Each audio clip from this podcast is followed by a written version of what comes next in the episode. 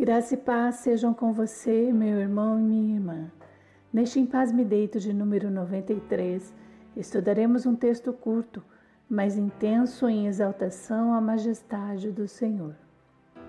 Nele, o salmista reconhece que o Senhor é Rei revestido de poder, um poder tão imenso a ponto de firmar o mundo em que vivemos no universo.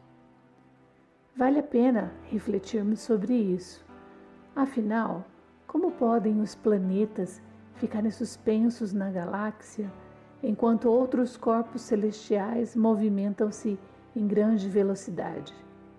É tudo perfeito demais para ser obra do acaso, claro. É lindo ver como toda a criação, com seus sons e cheiros, exaltam ao Criador e pensar que nós somos os únicos que o adoramos por livre e espontânea vontade. Não louvamos ao Pai por obrigação ou de modo inconsciente, mas sim em espírito e em verdade.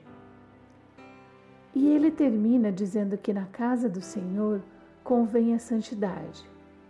A casa do Senhor não é apenas aquele lugar aconchegante chamado igreja nós nos reunimos lá com os nossos irmãos e irmãs. Mas a casa do Senhor é também o nosso coração, a morada do Espírito de Deus. Por isso, convém buscarmos a santidade. Oremos. Magnífico Rei, soberano Deus, adoramos o teu nome precioso para todos sempre. Nos ajoelhamos diante do Senhor e declaramos que és bem-vindo em nossos corações. Faça morada em nós, Pai. Purifica-nos do pecado para que possamos nos aproximar mais e mais do Senhor todos os dias. Deus, somos livres para adorá-lo e indignos de amarrar as sandálias dos teus pés.